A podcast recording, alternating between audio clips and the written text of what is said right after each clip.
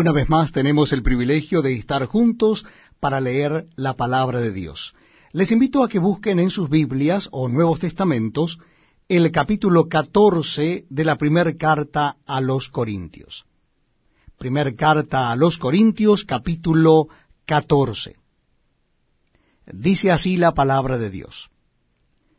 Seguid el amor y procurad los dones espirituales pero sobre todo que profeticéis. Porque el que habla en lenguas no habla a los hombres sino a Dios, pues nadie le entiende, aunque por el Espíritu habla misterios. Pero el que profetiza habla a los hombres para edificación, exhortación y consolación. El que habla en lengua extraña a sí mismo se edifica, pero el que profetiza edifica a la iglesia. Así que Quisiera que todos vosotros hablaseis en lenguas, pero más que profeticéis, porque mayor es el que profetiza que el que habla en lenguas, a no ser que las interprete para que la iglesia reciba edificación. Ahora pues, hermanos, si yo voy a vosotros hablando en lenguas, ¿qué os aprovechará si no os hablare con revelación, o con ciencia, o con profecía, o con doctrina?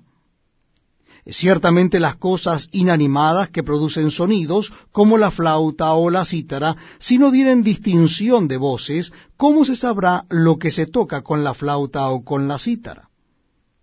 Y si la trompeta diere sonido incierto, ¿quién se preparará para la batalla?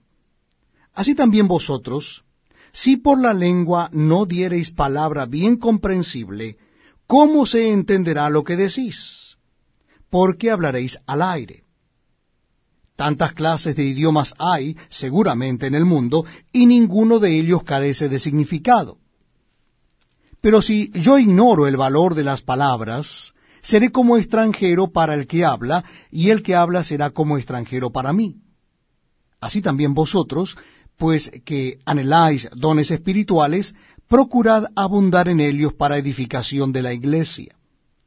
Por lo cual el que habla en lengua extraña, pida en oración poder interpretarla. Porque si yo oro en lengua desconocida, mi espíritu ora, pero mi entendimiento queda sin fruto. ¿Qué pues? Oraré con el espíritu, pero oraré también con el entendimiento. Cantaré con el espíritu, pero cantaré también con el entendimiento. Porque si bendices solo con el espíritu, el que ocupa lugar de simple oyente, ¿cómo dirá el amén a tu acción de gracias? Pues no sabe lo que has dicho. Porque tú a la verdad bien das gracias, pero el otro no es edificado. Doy gracias a Dios que hablo en lenguas más que todos vosotros. Pero en la iglesia prefiero hablar cinco palabras con mi entendimiento, para enseñar también a otros, que diez mil palabras en lengua desconocida. Hermanos, no seáis niños en el modo de pensar, sino sed niños en la malicia, pero maduros en el modo de pensar. En la ley está escrito, en otras lenguas y con otros labios hablaré a este pueblo, y ni aun así me oirán, dice el Señor. Así que las lenguas son por señal no a los creyentes, sino a los incrédulos. Pero la profecía no a los incrédulos, sino a los creyentes.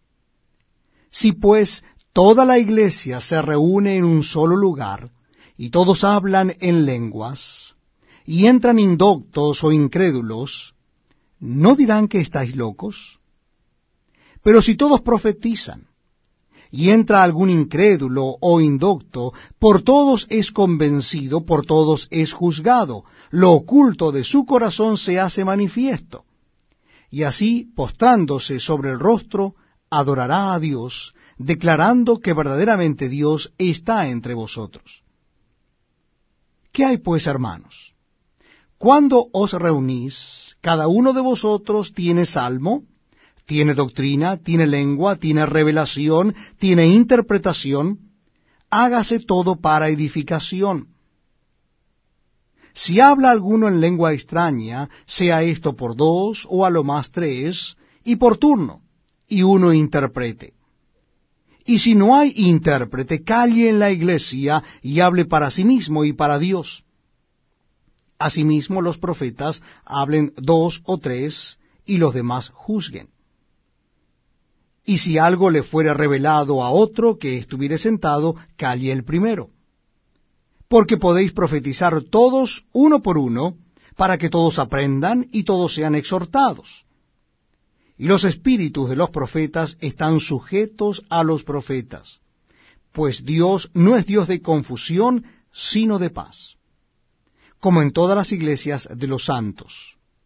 Vuestras mujeres callen en las congregaciones porque no les es permitido hablar, sino que estén sujetas como también la ley lo dice. Y si quieren aprender algo, pregunten en casa a sus maridos, porque es indecoroso que una mujer hable en la congregación. ¿Acaso ha salido de vosotros la palabra de Dios? ¿O sólo a vosotros ha llegado?